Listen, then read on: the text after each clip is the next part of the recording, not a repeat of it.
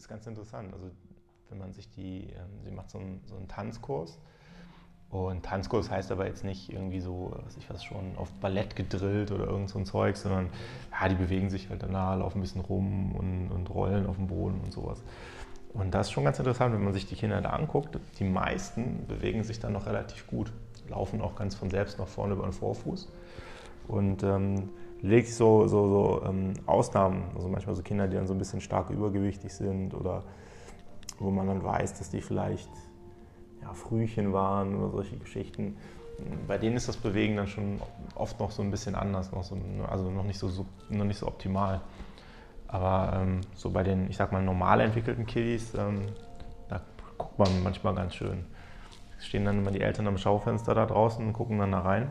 Und bei manchen Übungen heißt es dann immer nur einhellig, ja, ob wir das, ob wir das können würden, was die da gerade machen. Und dann stehe ich immer dahinter schmunzeln und denke mir dann so, ich ja, ihr nicht. das ist schon äh, so, eine, so eine ganz witzige Geschichte.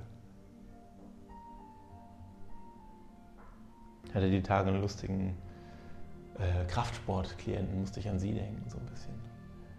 Da hatten wir ein, ein ganz interessantes Gespräch, so verschwörungstheoretisch über, über das ganze Thema, ähm, naja, Fitnessindustrie und diese ganzen Sachen und Sport. Das war ganz, ganz putzig. Ja, das war ganz interessant. Da sind wir dann auf den Schluss gekommen, dass es ja zwar mit Sicherheit nicht bewusst, aber insgesamt ja ein System ist, was wunderbar in, ineinander greift. Also sprich, die Nahrungsmittelindustrie verklickert uns, dass wir ja, dreimal, am dreimal täglich äh, richtig nahrhaft essen müssen mit Cerealien und was auch immer, Milchprodukten und, und, und, und, und. Äh, und dann kommt aber raus, wen wundert es, naja, Deutschen sind halt zu, was habe ich letztens irgendwie gesehen, was ich 70, 80 Prozent eigentlich übergewichtig. Und ähm, ja, kein Wunder. Anstatt dann aber zu sagen, passt mal auf Leute, ihr esst halt auch einfach zu viel. Weil man, man schaue sich mal, ja, richtig, Becken nach hinten bewegen, richtig auch, genau.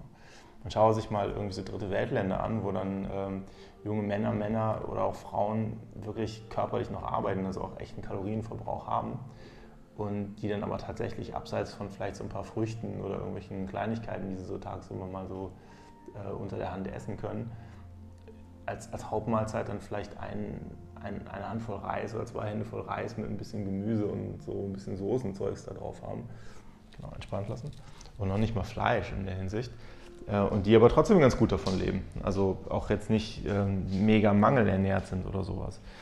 Und da muss man sich nicht wundern, dass wenn man hier als Bürohengst, der ähm, zwar vielleicht Denksport betreibt, aber körperlich eben nur mal nicht so viel macht, wenn man dann da äh, drei Hauptmahlzeiten am Tag isst und dann meint, man tut sich auch noch was Gesundes, wenn man dann zwischendurch noch ein bisschen Obst isst, dass man dann halt einfach irgendwie Gewichtsprobleme hat. Und dann müsste man denen eigentlich sagen, A, zum Beispiel, Obst ist, ist kein, äh, kein Und, sondern es ist ein Oder. Ich meine, es ist ja wahnsinnig viel Fruchtzucker drin, auch das ist ja Energie. Das heißt, ich brauche halt nicht sagen, ich esse drei Mahlzeiten und zwischendurch noch Obst, weil das gesund ist, sondern esse ich halt statt einer, einer Mahlzeit esse ich halt dann Obst. Reicht halt auch. Das ist aber dann aber scheinbar nicht so gut für den Umsatz. das heißt, ähm, naja, da sagt man den Leuten halt lieber, nein, ihr müsst weiter schön viel essen. Und weil er so viel gegessen hat, müsst ihr das ja wieder wegkriegen, was ja ungesund, wenn man so dick ist. Deswegen macht Sport. Und das ist dann immer so mein, mein Lieblingsbeispiel vielleicht ein bisschen komisches Beispiel, aber man stelle sich vor, sie sind jetzt irgendwie, haben irgendwie so einen ganz schönen alten Porsche Speedster oder was auch immer und sind jetzt auch so ein kleiner Spritfanatiker. Das heißt, an ihren Porsche, da darf nur Sprit von, was weiß ich was, BP dran. Und nachts kommt aber immer so ein Vertreter von Shell und der tankt ihnen die Karre voll. Und morgens stehen sie dann auf und denken, ach scheiße, und abpumpen wollen sie dann auch nicht aus irgendwelchen Gründen. Dann sagen sie, dann fahre ich halt den Tank leer und tank dann BP. Wie kriegen sie den Tank am schnellsten leer? Weil sie müssen das ja schnell hinkriegen, weil nachts kommt ja der Shell-Typ wieder.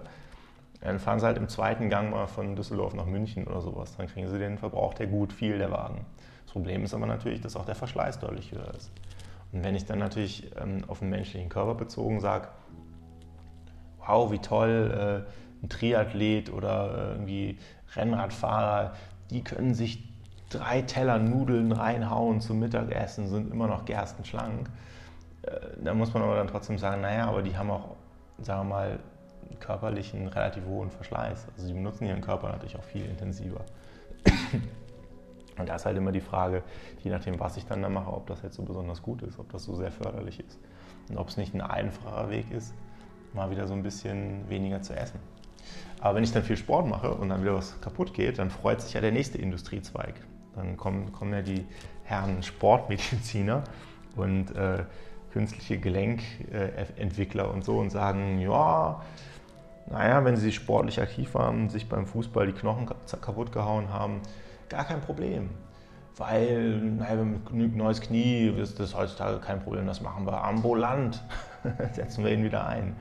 Und schon hat wieder wer was verdient. Ein künstliches Knie haben sie wahrscheinlich danach große Chancen auf, dass die Hüfte dann auch irgendwann ausgetauscht werden muss. Und ähm, ja, am Ende die Leute sind dann so doof, dass sie dann sagen, ja, ist ja kein Problem, wenn ich mir die Beine zerhacken lasse beim Fußball oder ähm, bei irgendwelchen Sportarten hier, was ich Buckelpiste fahren oder oder oder. Ähm, die Medizin wird es ja schon richten. So, und in, im Prinzip haben an diesem nicht aufmerksamen Verhalten des Menschen gleich drei Riesenindustriezweige mega viel Kohle verdient.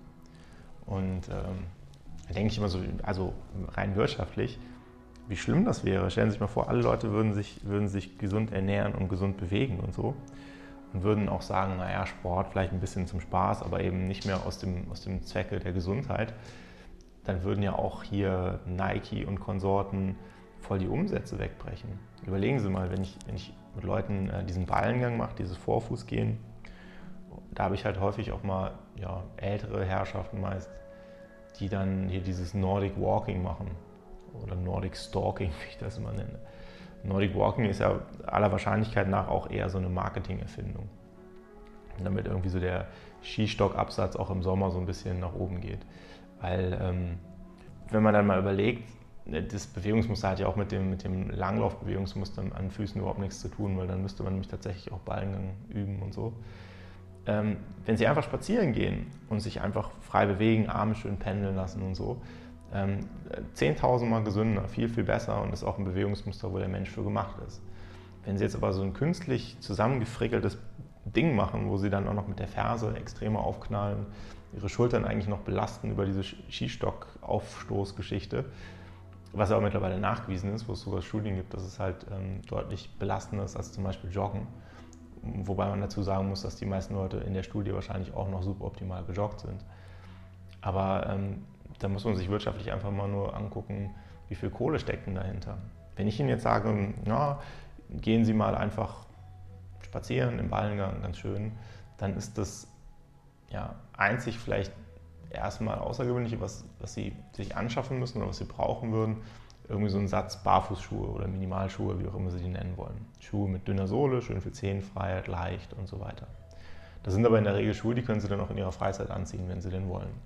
Die sind nicht so günstig, ne? bezahlen sie vielleicht auch von, von 70 bis 170 irgendwas. Aber die halten ja auch ein bisschen. So, was brauchen sie sonst noch? Äh, nix normale Klamotten, die sie sonst auch anziehen würden. So, was machen sie beim Nordic Walking? Ja, da brauchen sie wahrscheinlich irgendwie spezielle Schuhe. Da brauchen sie die Nordic Walking Funktionsklamotten für den Sommer, für den Winter. Dann noch eine Regengarnitur, wenn es mal regnet. Dann brauchen sie natürlich Nordic Walking Stöcke, logisch, sonst geht es ja nicht. Dann brauchen sie eine Nordic Walking Mütze scheinbar mit einer Lampe dran, ähm, falls sie dann mal in der Dämmerung walken. Ähm, und das alles irgendwie in zwei, drei Lagen, weil muss ja auch mal gewaschen werden, die ganze Geschichte. Ja, super. Da hat natürlich die Sportartikelindustrie gleich mal ein paar hundert Euro an ihn verdient. Ähm, während bei einem normalen Ballengänger halt irgendwie hm, der Umsatz dann doch geringer ist irgendwie. Und äh, das ist halt schon ganz witzig, was da, ich sag mal, an dem Prinzip nur dadurch begründet, dass, dass die meisten Leute sich eben mit dem Thema auch nicht so wirklich auseinandersetzen, was da für ein Geld gemacht wird. Anders, wenn, man, wenn alle Leute natürlich ähm, wüssten, wie es geht, dürfte man eigentlich auch nicht verraten. Das wäre natürlich volkswirtschaftlich ein ganz schöner Schaden. auch nicht so gut, würde unser äh, Bruttosozialprodukt ganz schön runtergehen oder so. Schon, schon ein Faktor, den man nicht äh, vergessen darf irgendwo.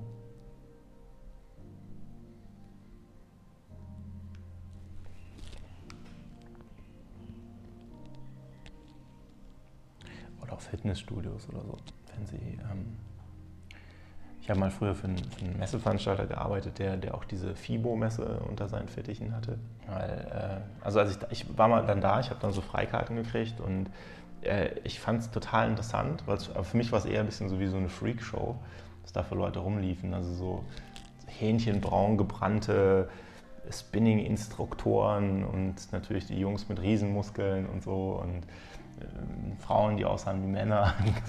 Also schon krass, also kann man nicht sagen, aber interessant irgendwo. Und ähm, da ist es natürlich auch so, ich meine, auf so einer Messe, die ist irgendwie, was ich, alle vier Jahre oder so. Und da müssen natürlich so die Anbieter, die gängigen, ähm, alle, ja, zwei Jahre wahrscheinlich, müssen noch ein bisschen Vorlaufzeit haben, müssen die irgendein neues Produkt entwickeln. So, wenn sie irgendwie ihren neuen Fitnesstrend haben, so äh, für Kurse, dann ist der ja nach, nach zwei, drei Jahren ist der ja ausgenudelt. Dann haben sie das Projekt ja durch. Und da haben sie dann ein Jahr, wo irgendwie hier so ein Billy Blanks auf einmal sagt, hey, wir machen Tebo. Und zwar machen wir so wie Karate, nur ein bisschen zur Musik. Wo ich dann als alter Kampfsportler dann gedacht habe, so, ja, warum macht man dann nicht gleich Karate? Naja, egal. Äh, und dann ist halt auch irgendwann der Trend dann so ein bisschen durch. Dann gibt es halt statt Tebo, da gibt es dann genug Inst Instructor-Lizenzen, die verkauft wurden und Videos und und und. Und dann kommen die ersten Nachahmer mit Taibo und Taekwondobo oder was auch immer. Und dann läuft der Trend irgendwann so aus. Und dann kommen irgendwie die nächsten Geschichten und jetzt auf einmal ist er dann, das habe ich jetzt gehört von einem Klienten, ist auch schon wieder durch. Dann kommt auf einmal Zumba. Dann so, hey, wir ähm, tanzen lateinamerikanische Tänze zu Musik. Ich denke so, ja, aber warum geht man denn nicht dann tanzen? ist dann genau das Gleiche. So, was ist denn das? Ja, nee, das heißt dann Zumba. Und dann gibt es dann auch wieder Instruktorenlizenzen, bla bla bla bla. Und dann ist das wieder durch. Jetzt kommt wahrscheinlich als nächstes irgendwie Shadango Bongo, irgendwie sowas, Kombination aus, was weiß ich was, Yoga und, äh, keine Ahnung, Breakdance oder so wenn man es aber mal ganz neutral betrachtet, muss man wirklich sagen, der Mensch hat ja seit, ja, was ich was, 40.000 Jahren oder so mehr oder weniger nur zwei Arme und zwei Beine und einen Körper. Kopf vielleicht noch dran, bei den manchen. Ähm, aber da hat sich ja nicht so wirklich viel geändert in dem, wie wir uns bewegen und was funktionales Bewegen für uns ist. Und ähm, von daher ist es im Grunde Quatsch, da irgendwie mit neuen Trends zu arbeiten. Also Sie, sie, können, also das funktionalste Bewegen, was sie, was sie so haben können, ist halt, gehen sie einfach raus, laufen ein bisschen rum, gehen vielleicht noch auf den Kinderspielplatz und so. Da können sie dann irgendwie so zwei, drei Klimmzüge machen, sich irgendwo hochziehen, irgendwo runterkrabbeln und irgend so ein Zeugs. Und dann haben sie das perfekteste Workout, was sie brauchen. Also diese ganzen Maschinendinger da und so, das ist ja alles ein Substitut. Also wozu brauchen sie zum Beispiel den Bewegungsablauf, den sie auf dem Spinninggerät haben oder auf dem Fahrrad, der ist ja total unnatürlich hat ja mit ihrem Körper überhaupt nichts zu tun. Den können sie abseits von der Erfindung Fahrrad, äh, können, sie, können sie dieses Bewegungsmuster nirgendwo einsetzen. Gibt es ja gar nicht. Genauso wie irgendwie diese, diese ähm, Ergometer-Dinger da, wo sie dann mit den Armen dann noch so mit rudern und so komisch gehen und sowas. Auch das ist ja ein Bewegungsablauf, den gibt es ja gar nicht in, in, in einer freien Wildbahn. Also abseits von so einem Gerät ist, ist das ähm, das Muster, was sie natürlich mehr oder weniger eigentlich erlernen, wenn sie das machen, immer total unnütz. Braucht kein Mensch. So während zum Beispiel Schwimmen macht ja wieder Sinn. Wenn sie irgendwo ins Wasser reinfallen und schwimmen können, dann ist gut. Aber ähm, wenn sie jetzt, ich sag mal übertrieben gesagt, irgendwo äh, über dem Dschungel abstürzen mit dem Flugzeug und müssen sich irgendwie retten, äh, dass sie dann da auf einmal irgendwie ähm, in die Verlegenheit kommen, dieselbe Bewegung zu machen wie beim Fahrradfahren, ist relativ unwahrscheinlich. während Schwimmen kann ihnen durchaus mal passieren, wenn sie irgendwo durch müssen oder hochklettern oder irgendwas müssen sie vielleicht auch mal oder runterklettern oder krabbeln oder irgendwas. Aber, ähm, oder genauso wie diese, diese Trends, die dann entwickelt werden, wie dieses, ähm, ich weiß nicht, ob Sie das kennen, dieses EMS-Training. Es ist irgendwie da, hauen, hauen sich irgendwie so Elektroden dran und so und dann wird, werden sie unter Spannung gesetzt und dann verkrampfen ihre Muskeln und ähm, währenddessen müssen sie dann irgendwie eine, Be eine Bewegung versuchen. Machen können sie natürlich nicht mehr, weil ihre Muskeln dann total zumachen. Und das soll dann irgendwie ganz toll sein und ganz effizient die Muskulatur aufbauen. Kommt natürlich wie immer aus der Raumfahrt, ne? das machen sie auch auf der ISS und so. Ähm, ja, das ist, verstehe ich als Marketing-Trick ganz gut. So, und das funktioniert ja auch bei vielen Leuten. Hier vorne auf der Straße gibt es auch so einen Laden, da muss ich mal lachen, wenn ich vorbeigehe. Ähm, ganz witzig. Also ich meine, ich habe eh die Meinung, aber ein, Schüler von mir, der auch die Ausbildung macht, der auch gelernter Personal Trainer ist und sich auch in diesem Fitnessbereich echt auskennt, ähm, sagte dann auf das Stichwort sofort hin, naja, dann machst du dir deine, deine ganze Koordination total kaputt. Weil es halt eben nicht ist, ein Muskel greift in den anderen und ich mache eine Bewegung, sondern einfach nur, ich stehe da und verkrampfe einfach. So, das, das macht auch wieder überhaupt keinen Sinn. Wo kommt dieses Training her und warum verkauft sich das so gut? Naja, wenn ich sage, ähm, das wird, wird äh, bei, in der Raumfahrt eingesetzt und im Profisport, dann sagen die Leute natürlich so, ja, dann muss es natürlich gut sein. Ähm, wenn man aber mal genauer hinterfragt, dann, dann, wird einem dann schon so ein bisschen klarer, um was es da geht. Auf der ISS habe ich halt nun mal keine Schwerkraft. Das heißt, meine Muskulatur wird sich da auf jeden Fall zurückbilden, weil eben die Anforderungen nicht mehr da sind. Das ist halt aus verschiedenen Gründen schlecht. Ne? Also ich brauche ja schon meine Muskulatur eigentlich für meinen Körper und wir sind halt einfach nur mal keine Space-Wesen, sondern eben Wesen, die auf der Erde mit einer gewissen Schwerkraft rumlaufen. Und äh, um dann da irgendwie die Muskulatur zu erzeugen, kann ich halt nicht einfach mit Gewichten trainieren. Das ist halt im Prinzip in der Schwerelosigkeit ziemlich Quatsch. Ich kann auch keine Liegestützen machen oder Klimmzüge, auch das ist in der Schwerelosigkeit nicht so sinnvoll. Also muss ich mir irgendeinen anderen Weg ausdenken, wie ich die Muskulatur stimulieren kann, dass die halt nach wie vor da ist und sich weiter aufbaut. Und die machen halt aber dann auch diese, diese EMS-Geschichte, um den ganzen Körper so zu aktivieren. Ja. Da macht Sinn. Das Ding ist aber ganz einfach, wenn sie hier auf der Erde sind, dann haben sie Schwerkraft. Dann brauchen sie das nicht. Das ist eigentlich total überflüssig. Und, und sagen wir mal, weil die Bedingungen bei denen da so, so suboptimal sind, müssen die halt dann damit Vorlieb nehmen, mit diesem EMS-Training und so ein bisschen Fahrradfahren und sowas. Ähm, es ist aber halt nicht, nicht so, dass das das Optimum ist. Und tatsächlich, wenn ich dann so Sachen mache, irgendwas, was so, was ich mal 3D-Bewegen nenne, sowas wie Yoga oder funktionales Bewegen oder so, dann ähm, fordere ich meinen Körper natürlich auf, auf vielfältigere Weise und, und mache das, wofür er eigentlich auch gedacht ist. Also wie, wie bei kleinen Kindern, wenn die auf den Spielplatz gehen und äh, von jetzt auf gleich lossprinten, sich auf dem Boden rumrollen, irgendwo hochklettern, irgendwo drunter herkrabbeln und, und was auch immer. Dann habe ich meinen ganzen Körper wirklich in so einem äh, 100% Workout gefordert im Ganzen. Und dazu kommt bei diesem EMS-Zeug natürlich, ist immer so die Frage, mein, mein Körper funktioniert natürlich auf so einem ähm, ja, Kleinstlevel durch ganz minimale äh, elektrische Ladungen sozusagen oder Spannungsunterschiede, Aktionspotenziale und so weiter und so fort. Es ist halt die Frage, ob es da zwingend gut ist, sich da irgendwelche Spannungen nochmal zusätzlich an den Körper anzulegen. Ich muss das nicht haben. Und äh, auch Profisport, das Argument, wo kommt das her im Profisport? Ja, aus, aus dem Reha-Training wahrscheinlich. Dass man halt dann eher so sagt, ähm, jetzt ist er verletzt, jetzt kann er nichts machen, aber obwohl er sich nicht bewegen kann, ähm, bauen wir trotzdem mal den Muskel auf. Auch das macht ja irgendwo Sinn, aber ähm, das ist halt so, sie können halt nicht jemanden irgendwo da hinlegen und sagen, jetzt mache ich mal die Muskeln dran und lasse die mal so funken wie bei einem Fußballspieler. Davon können sie aber, sind sie kein guter Fußballspieler dann danach. Dann müssen sie schon noch Fußball spielen oder was auch immer machen. Und äh, das sind halt alles so, so Sachen und das verkauft sich halt im Markt, weil die Menschen halt dann sagen, da habe ich keine Lust zu. Und ähm, ein äh, Amerikaner hier, mit dem ich mal ein Interview geführt habe zum Thema Ballengang, Mick Dodge heißt der, The Barefoot Sensei, ähm, der hat das mal so schön geschrieben. Das ist also im Prinzip ein, ein er war früher hier so ein Marine und so, ein ganz, ganz knackiger, zackiger und hat aber schon ähm, über familiären Hintergrund ist der ähm, in so einem ja, Naturschutzgebiet aufgewachsen, in diesen Olympic Mountains heißt das. Ich glaube, in Washington ist das in dem Staat, aber keine Ahnung.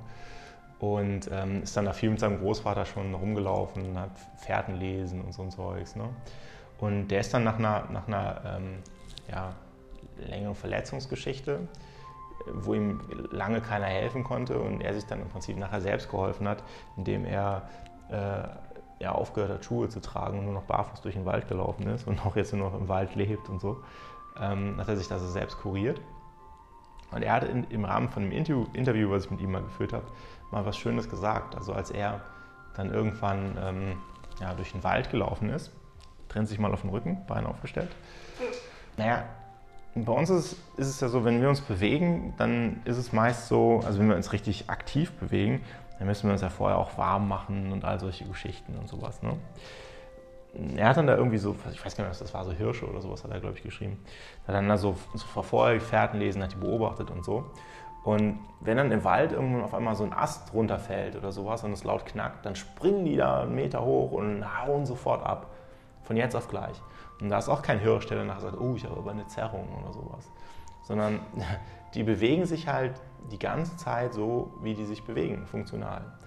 Und deswegen haben die in ihrem normalen Bewegungsablauf auch selten bis gar nicht irgendwelche Verletzungserscheinungen. Und die bewegen sich aber auch immer, die, ganze Zeit. Also die machen immer was, dass sie irgendwie entweder halt irgendwo hingehen oder, oder äh, laufen oder dann miteinander irgendwie so Tiere so spielen oder kämpfen oder was auch immer. Und bei uns ist das so, dass wir unser Bewegen versuchen in, in so einen äh, Zeitplan zu machen. Wir sagen dann ja montags, mittwochs und äh, freitags zwei Stunden bewegen gehe ich ins Fitnessstudio oder sowas. Und den Rest der Zeit bewege ich mich halt am besten überhaupt nicht. Und das ist halt einfach Quatsch, weil unser Körper eben schon eine, eine Bewegungsmaschine ist, in Anführungszeichen. Ja, wir kriegen es ja, das, wir kriegen das bequem ja auch so ein bisschen an, anerzogen, weil ich sag mal so, schon im, im Mittelalter oder wann war es ja immer so, dass, dass die Leute, die ähm, ja, die Kohle hatten und die Macht, sprich der Adel, dass die sich eben dadurch ausgezeichnet haben, dass die nichts gemacht haben. Und das sieht man am besten in der Mode. Also diese Schuhmode, das, das so Absatzschuhe und so ganz spitze Schuhe und so, die im Prinzip ja total unfunktional sind. Bauen sie damit mal ein Haus oder sowas. denken sie, das schmeißen sie die in die Ecke, dann machen sie es lieber barfuß. Aber in, in dem Kontext, wo ich halt mit solchen Kleidungsmitteln oder auch so abgebundenen Schuhen in Asien oder äh, Füßen in Asien und so, wo ich damit symbolisieren kann, äh, ich gehöre einem Stand an, wo ich äh, nicht mehr körperlich tätig sein muss.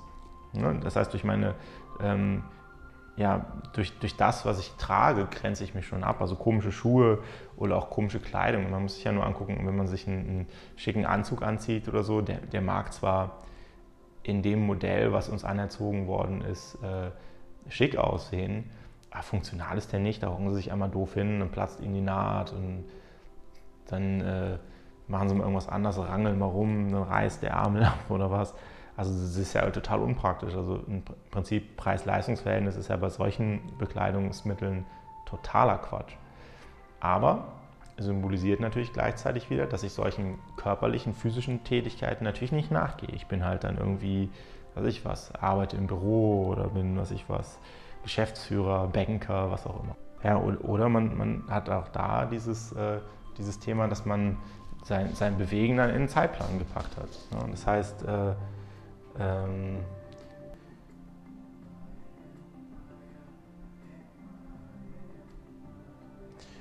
und ähm, sind dann natürlich so, dass die sagen, ja, dann und dann kommt mein Yoga-Lehrer und hier ist das und das und so. Und da sind sie dann ganz aktiv, aber in ihrem normalen Alltag, wo, es, wo sie bewegen, ja, total kostenfrei einfach einbauen könnten, da wird es dann, äh, ist man dann kniepiger damit. Gibt auch so ein, so ein schöner, ähm, ja, ist im Prinzip so ein, so ein äh, Abnehmen-Konzept von einem Hypnotiseur, Paul McKenna heißt der, Brite. Ähm, und der gibt seinen ja, Klienten in Anführungszeichen, äh, die dann natürlich, wenn die mit so einem Thema kommen, dann tendenziell eher sehr übergewichtig sind, ähm, gibt er denen dann äh, einen Schrittzähler. Das ist dann sozusagen ein, ein Übungskonzept, dass die ähm, im Schrittzähler dann immer gucken müssen, dass sie jeden Tag immer ein bisschen mehr Schritte machen. Und ähm, man, man, weiß, gibt es auch, glaube ich, Studien zu, dass ähm, so in, so in so Verhaltenstests dass übergewichtige Menschen zum Beispiel dazu neigen, dass wenn die jetzt auf dem, auf dem Supermarktparkplatz äh, äh, keinen Parkplatz finden, der direkt vorne am Eingang ist, dass die dann lieber irgendwie nochmal fünfmal rumkurven, bis dann da einer frei wird.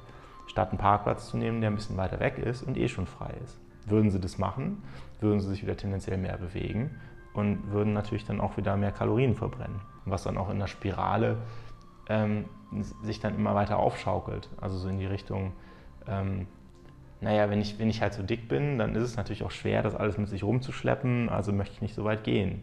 Aber je mehr ich vermeide, so weit zu gehen, desto mehr nehme ich natürlich auch wieder zu. Und ähm, da muss man natürlich dann irgendwann mal diese Spirale durchbrechen. Und es funktioniert am besten im Alltag. Also das klappt besser, als wenn man dann sagt, ähm, naja, ich gehe dann jetzt irgendwie zweimal die Woche ins Fitnessstudio und dafür den Rest des Tages bewege ich mich dann überhaupt nicht mehr oder so. Das ist natürlich dann auch Quatsch. Ähm, mit solchen Kleinigkeiten können sie ja schon viel verändern. Ne? Das ist ja nicht zwingend so, dass sie da, da mega das, äh, das Fitnessprogramm dann da irgendwie anstarten müssen oder, oder ähm, ganz krasse Sachen machen müssen. Aber immer so klein, klein. Immer ein bisschen mehr bewegen, ein bisschen mehr bewegen. Und das, das ist eigentlich das, was erfolgreicher ist. Also dieses, ähm, wie, wie auch dieser McKenna so schön sagt, für Übergewichtige zu lernen, sich, sich zu verhalten wie ein schlanker Mensch, so zu essen wie ein schlanker Mensch und so zu bewegen wie ein schlanker Mensch. Schlanker Mensch ist es durchaus üblich, dass sie einfach mal sagen, ach komm, da gehe ich jetzt mal zu Fuß, was soll denn das? Und wenn sie, wenn sie stark übergewichtig sind, dann werden sie jedes Mittel finden, dass sie da bloß nicht irgendwie zu Fuß gehen müssen. Sei, sei es, dass sie dann sagen, weiß ich was, dann bin ich nachher geschwitzt, wenn ich dann irgendwo ankomme oder tun mir nachher die Knie weh oder oder oder. Aber je mehr sie das natürlich verhindern, desto mehr